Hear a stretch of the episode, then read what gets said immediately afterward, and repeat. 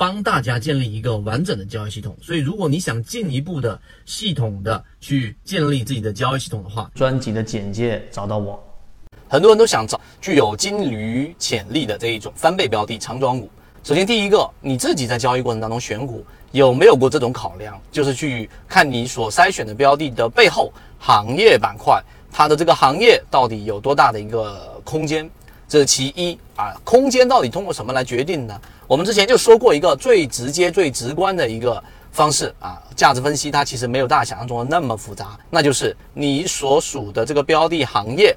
它这个行业当中到底竞争是否激烈？有时候你会发现，你进入到一个行业，然后这个行业里面好像没有什么竞争对手，然后你买这上市公司又是一个我们所谓的这个看上去就是一个龙头的，但实际上没有竞争对手，说明这样的市场空间自然就不会大。真正没有被发掘的市场，你要知道，钱很聪明，资本更聪明，他一定知道哪一些行业能够长成巨大的这一种呃大的龙头或者大的空间。你想想这个智能。驾驶，你想想特斯拉，你就明白这个道理了。所以，行业空间决定了你的标的是否能够长成大金鱼。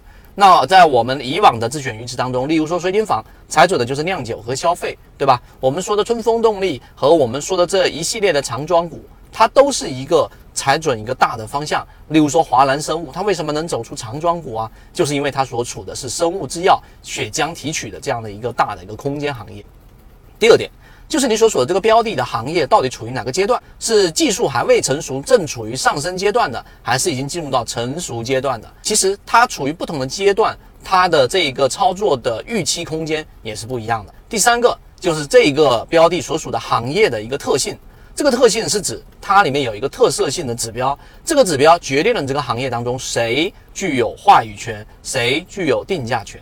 这一点尤其重要啊！价值分析大家觉得说跟我们离得很远，但实际上呢，从我们近期三个金鱼报，金鱼报一啊一公布之后，金牌橱柜出现了百分之三十多的涨幅；金鱼报二目前还在啊底部进行盘整，出现了小幅的上涨；金鱼报三也就是近期出现了百分之十五的一个上涨，昨天几乎冲到了涨停板。